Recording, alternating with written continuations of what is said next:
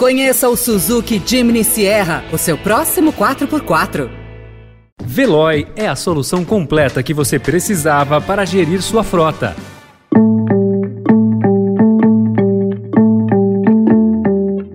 Olá, seja bem-vindo, seja bem-vinda. Começa agora mais uma edição do Notícia no seu Tempo. Esse podcast é produzido pela equipe de jornalismo do Estadão para você ouvir em poucos minutos as principais informações do jornal.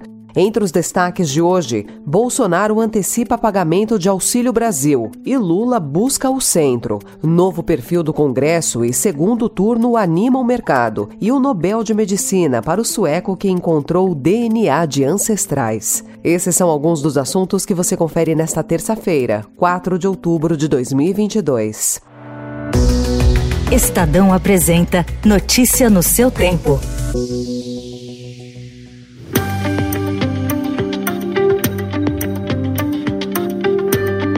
Primeiro dia de campanha para o segundo turno, Lula e Bolsonaro buscaram o apoio de outras lideranças políticas para a eleição do dia 30. O ex-presidente investe na senadora Simone Tebet, que deve formalizar adesão à campanha do petista. Os partidos da coligação de Tebet, MDB, PSDB e Cidadania, ainda não decidiram o que vão fazer. A presidente nacional do PT, Gleisi Hoffmann, indicou que já abriu conversas para buscar apoio no segundo turno. Nós já tivemos contato com o presidente do PDT, senti muita disposição em conversar. Dissemos a ele que gostaríamos muito de ter o Ciro Gomes na nossa campanha. Já conversamos também com o MDB. Queremos ter muito a Simone em nossa campanha. Achamos importante, até pelo que ela representa na defesa da democracia. E também estamos conversando com a União Brasil. Queremos ter a Soraya junto conosco. E vamos procurar também o PSDB, até porque nós já temos um grande número de lideranças e de personalidades do PSDB que estão conosco conosco né, nessa caminhada.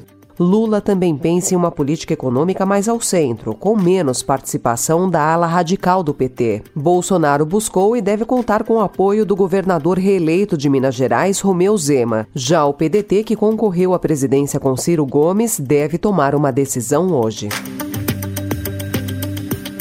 No exercício do cargo, o presidente prepara medidas para tentar atrair o eleitorado feminino e de baixa renda, em especial o do Nordeste. Bolsonaro anunciou em rede social que mulheres que recebem o Auxílio Brasil terão 13º. Além disso, o calendário de pagamentos do benefício em outubro foi antecipado.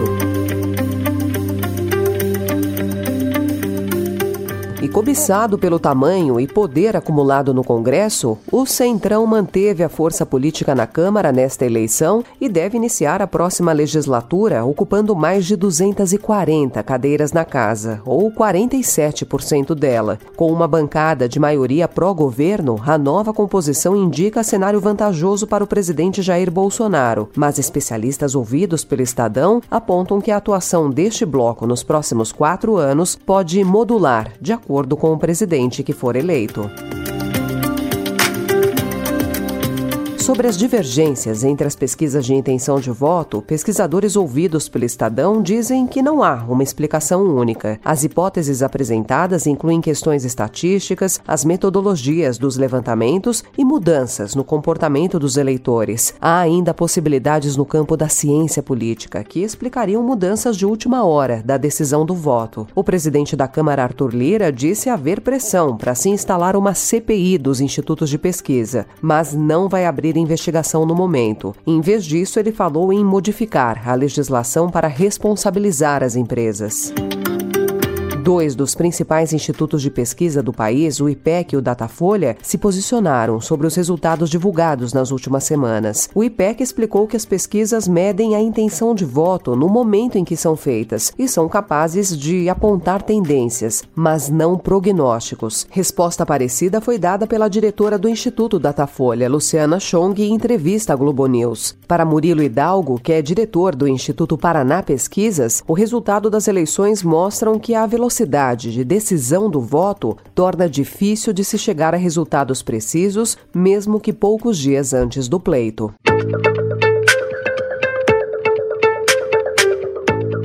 O mercado financeiro reagiu bem ao resultado das eleições deste domingo. Principal indicador da bolsa, o Ibovespa fechou com alta de 5,54%. Foi o maior avanço em um dia desde abril de 2020. Já o dólar fechou em queda de 4,09%, aos R$ 5,17, a maior queda percentual desde 8 de junho de 2018. Na avaliação de especialistas, o resultado das urnas trouxe dois pontos importantes que animaram o mercado. O primeiro é que o Congresso eleito tem um perfil ainda mais à direita do que o atual. E o segundo ponto é que tanto Lula quanto Bolsonaro terão de moderar na radicalização para vencer a disputa.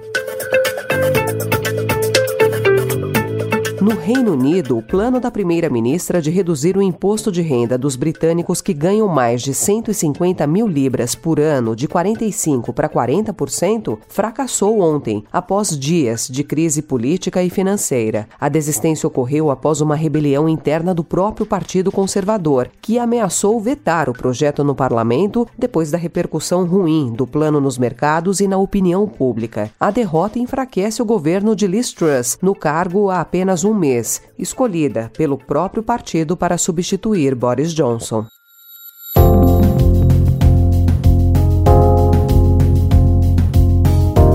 Hoje, o Estadão também informa que a Universidade de São Paulo removeu dos sistemas as notas e o acompanhamento de frequência de 275 estudantes que não comprovaram ter sido vacinados com as duas doses contra a Covid. No ano passado, a universidade publicou uma portaria que previa que podia voltar às aulas em outubro apenas quem tivesse completado o esquema vacinal. A obrigatoriedade da terceira dose será aplicada para o segundo semestre desse ano. A exigência do passaporte vacinal é respaldada respaldada pelo Conselho Estadual de Educação e por decisões do STF.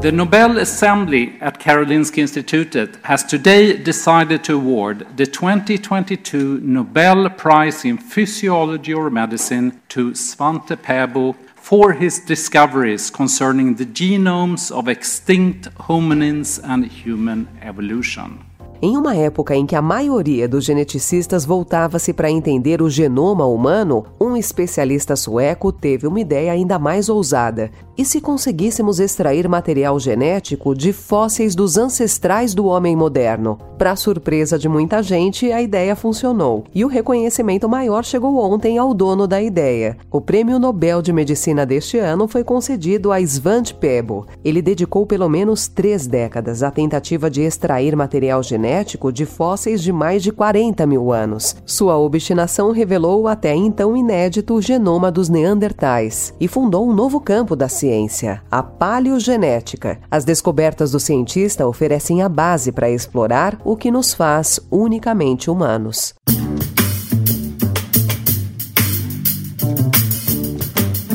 Terminando aqui mais uma edição do Notícia no seu Tempo, com a apresentação em roteiro de Alessandra Romano, produção e finalização de Mônica Herculano, o editor de núcleo de áudio Emanuel Bonfim. Obrigada pela sua escuta até aqui e até amanhã. Você ouviu Notícia no seu Tempo. Conheça o Suzuki Jimny Sierra, o seu próximo 4x4. Procurando a rota mais inteligente para gerir sua frota? Veloy é a solução completa que você precisa. Acesse veloy.com.br/empresa e descubra um caminho prático e eficiente para a gestão da sua empresa.